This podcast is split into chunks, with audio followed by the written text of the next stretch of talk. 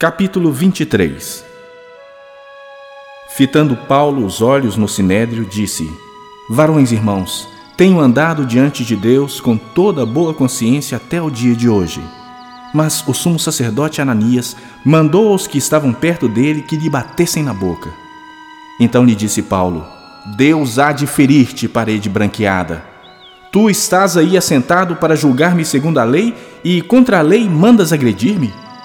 Os que estavam ao seu lado disseram: Estás injuriando o sumo sacerdote de Deus?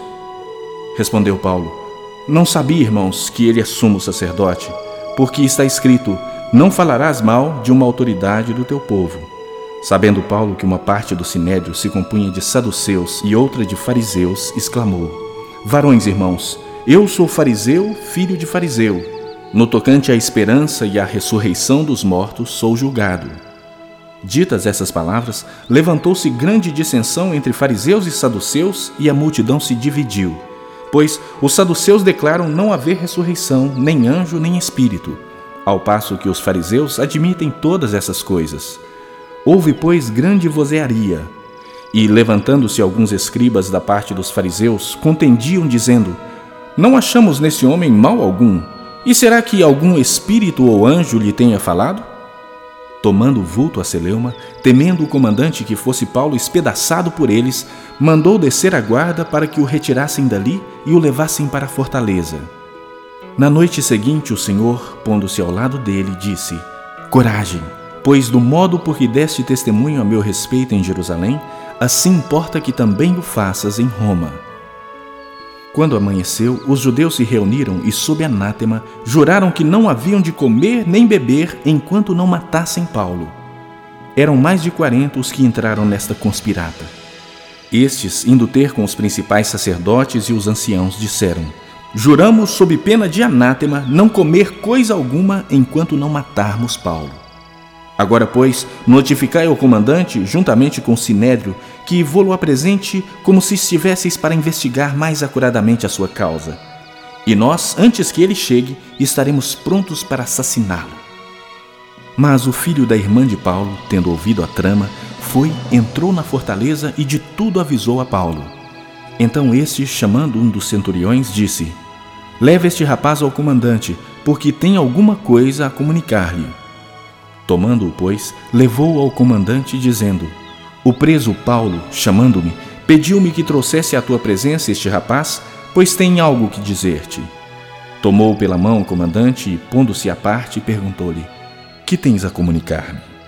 Respondeu ele: Os judeus decidiram rogar-te que amanhã apresentes Paulo ao sinédrio, como se houvesse de inquirir mais acuradamente a seu respeito.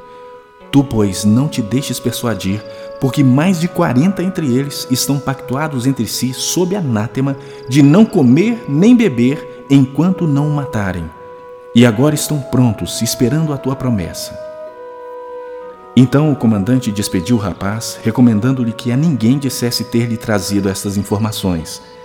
Chamando dois centuriões, ordenou: Tende de prontidão desde a hora terceira da noite duzentos soldados, setenta de cavalaria e duzentos lanceiros para irem até Cesareia. Preparai também animais para fazer Paulo montar e ir com segurança ao governador Félix. E o comandante escreveu uma carta nestes termos: Cláudio Lísias ao excelentíssimo governador Félix. Saúde. Este homem foi preso pelos judeus e estava prestes a ser morto por eles quando eu, sobrevindo com a guarda, o livrei por saber que ele era romano. Querendo certificar-me do motivo por que o acusavam, filo descer ao sinédrio deles. Verifiquei ser ele acusado de coisas referentes à lei que os rege, nada porém que justificasse morte ou mesmo prisão Sendo eu informado de que ia haver uma cilada contra o homem, tratei de enviá-lo a ti sem demora, intimando também os acusadores a irem dizer na tua presença o que há contra ele. Saúde. Os soldados, pois, conforme lhes foi ordenado, tomaram Paulo e durante a noite o conduziram até Antipátride.